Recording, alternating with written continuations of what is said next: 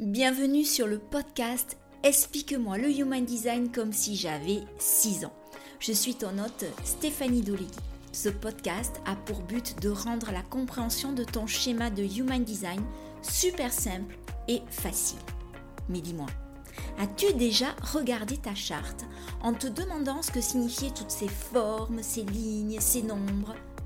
Peut-être même as-tu déjà lu la description de ta charte et t'es-tu senti submergé et perdu par toutes ces informations? Rassure-toi, j'ai été dans le même cas que toi. Et c'est pour ça qu'aujourd'hui, je me décide à t'accompagner de façon différente.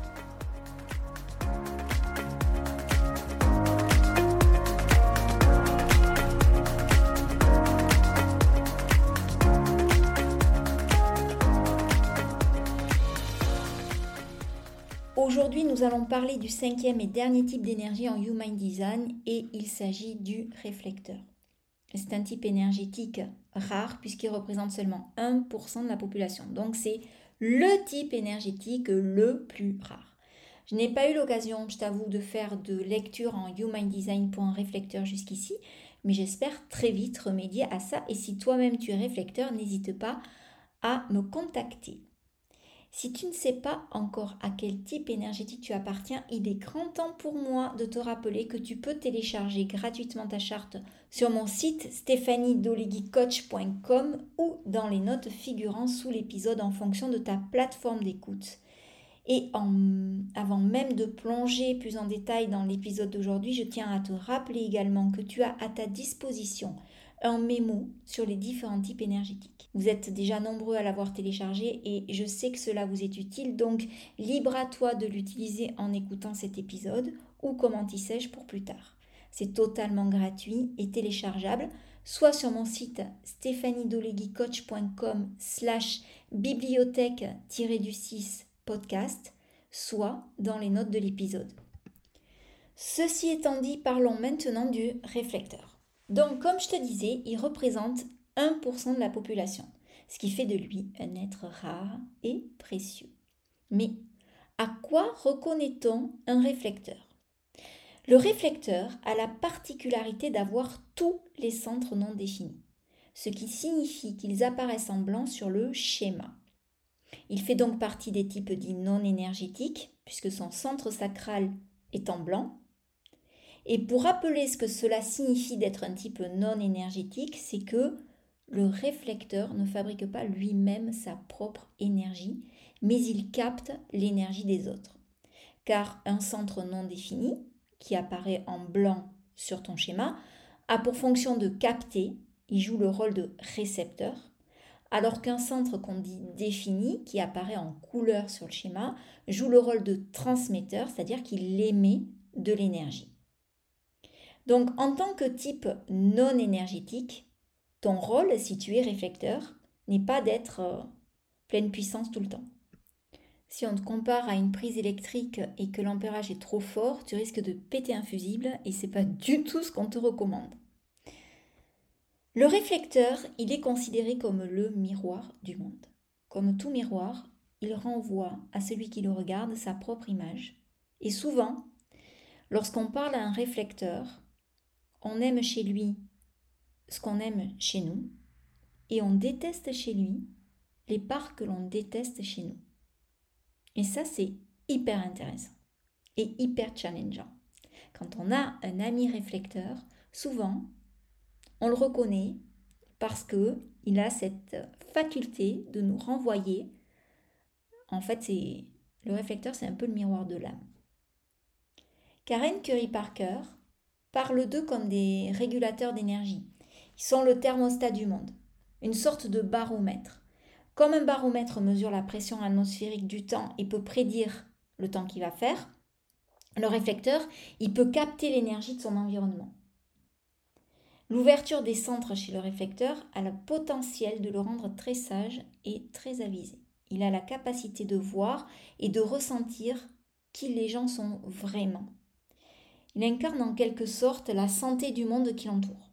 Il peut ressentir profondément les désirs, les sentiments, les peurs des gens qui l'entourent et il est de nature très empathique et hypersensible. Ben, il a le centre du plexus solaire non défini, donc euh, ça peut expliquer. Mais il a aussi, puisque je te l'ai dit au tout début qu'il a tous les centres non définis, le centre G, qui est le centre de l'identité, qui est non défini. Et moi, je trouve que c'est hyper important de s'attarder sur ce centre, car justement, c'est le centre de l'identité, et l'une des principales euh, caractéristique du réflecteur, c'est que le réflecteur, c'est un véritable caméléon. Il s'adapte très facilement à son environnement et aux gens qui l'entourent.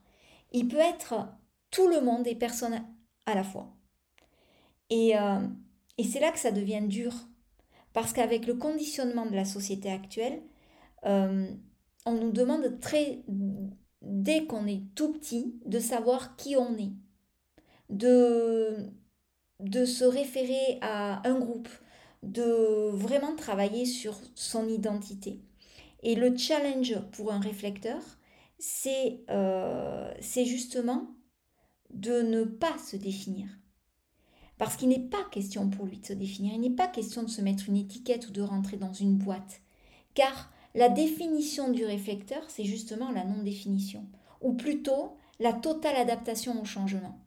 Parce que le réflecteur, il est vraiment en mouvement. Moi, c'est ce que je comprends de son rôle essentiel dans le monde.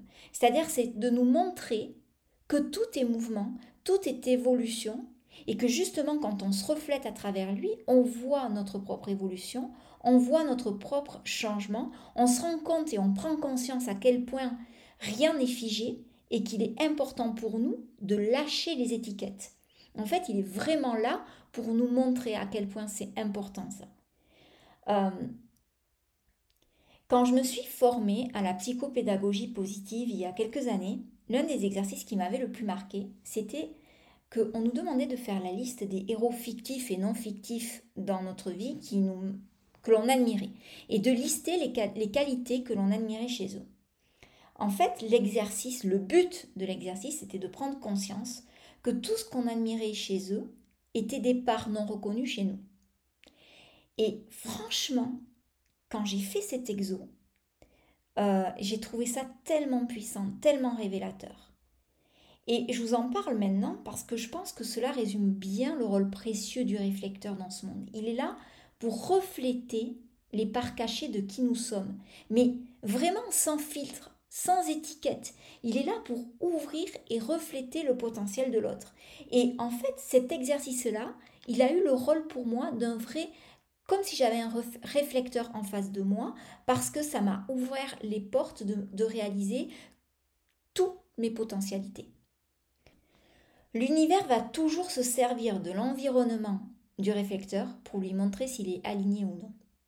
Je te rappelle qu'on parle d'alignement en Human Design quand les choses sont fluides et qu'elles sont vraiment euh, sur le chemin de non-résistance.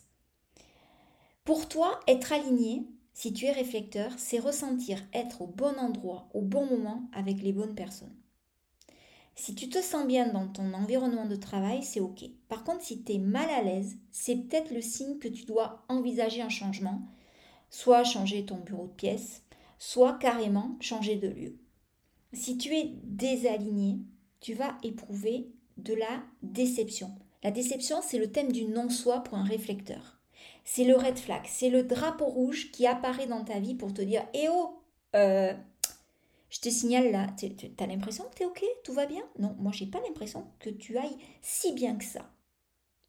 Pour toi, le but ultime de ta vie, c'est d'être surpris par la vie elle-même. Car tu es venu pour ça, ton âme, elle vit pour ça. Ton aura, elle est discrète, elle est échantillonnante.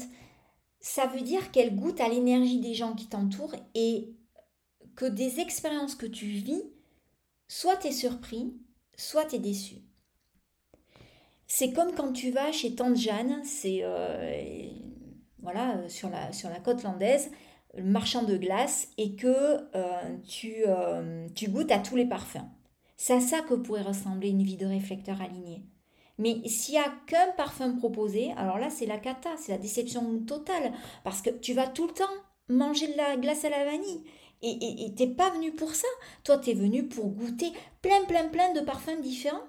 Donc si tu manges que de la, glace à la vanille, forcément, ça n'a rien d'excitant. Ça, ça, ne change rien.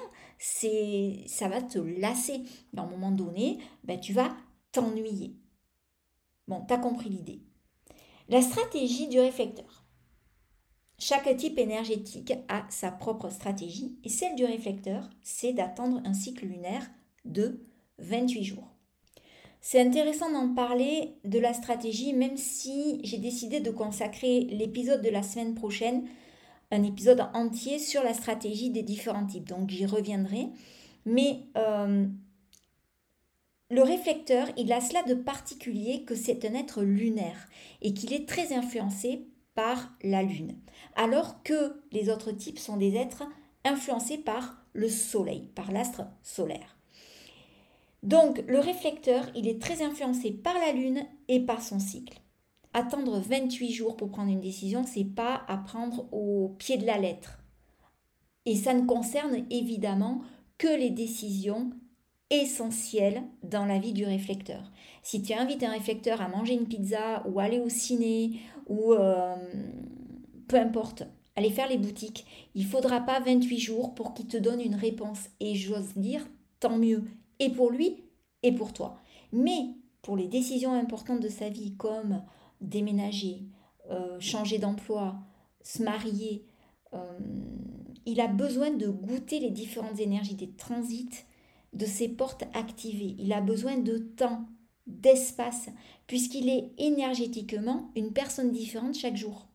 Donc il a besoin de considérer les différents aspects d'une seule et même personne. Et souvent, il profite de ce cycle pour se servir des gens qui l'entourent comme caisse de résonance. Alors, pas forcément pour leur demander leur avis, mais c'est surtout parce que ça lui laisse le temps d'écouter, d'échantillonner euh, euh, ses, propres réflexions et de, et de prendre, euh, et de prendre sa décision en conséquence.